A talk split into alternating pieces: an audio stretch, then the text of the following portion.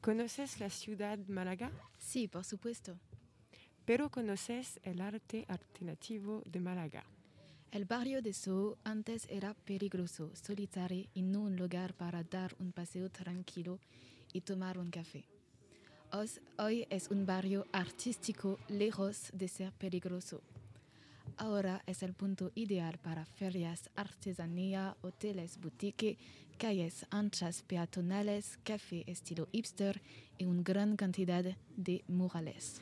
En efecto, los artistas pintaron en la parades. Estas pinturas en el río Guadalmedina solo se pueden pintar cuando el río está completamente seco.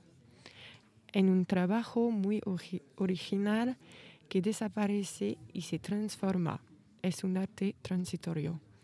Además, en Málaga puedes disfrutar del arte callejero es la demostración de la realidad de la sociedad y de los problemas contemporáneos. Permitió conocer y entender mejor la ciudad y atraer a artistas nacionales e internacionales. Pero eso molesta a la gente porque queda una actividad ilegal.